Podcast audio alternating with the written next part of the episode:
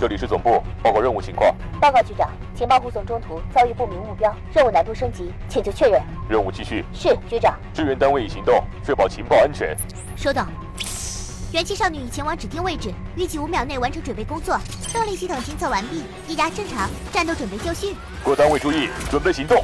三、二，元气少女出击！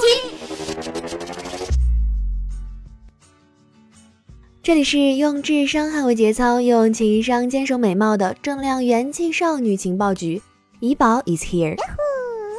听说啊，iPhone 6s 的用户最近不太开心。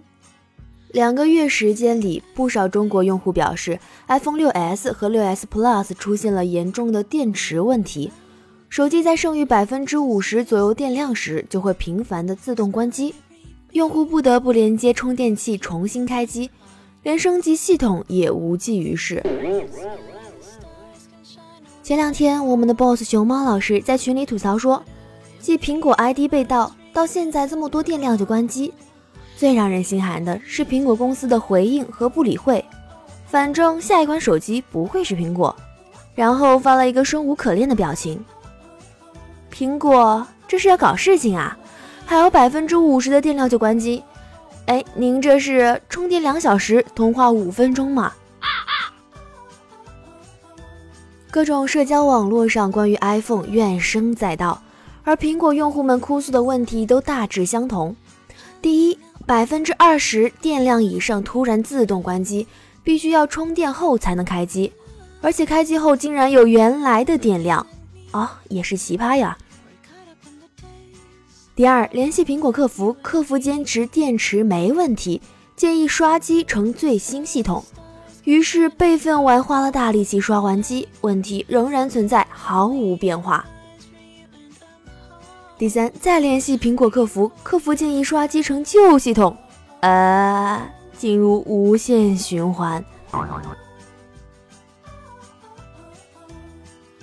据说用户自发的维权群在三周内就聚集了超过七千人，部分人前往零售店或者电话客服咨询，得到的答复是电池、硬件、系统、主板和天气都可能导致自动关机的问题。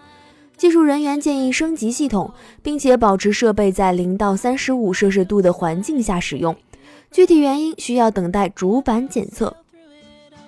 出现了这个问题的大多都是首批入手 6S 手机的用户，而且重点来了，他们刚刚过了保修期。我以前以为苹果是设计最精妙的手机，现在才知道，苹果设计师最精妙的地方是把电池寿命设计成了十二个月，这是少一点你还在保修期，多一点你不愿意买新机，less is more。于是各大网站纷纷报道类似题为 “iPhone 爆关机门，百分之六十电量自动关机，数万果粉中招，售后却让人心寒”的报道。在各类媒体报道的重压下，苹果宣布给出问题的 iPhone 6s 换电池，但故障的原因还是没有说明白。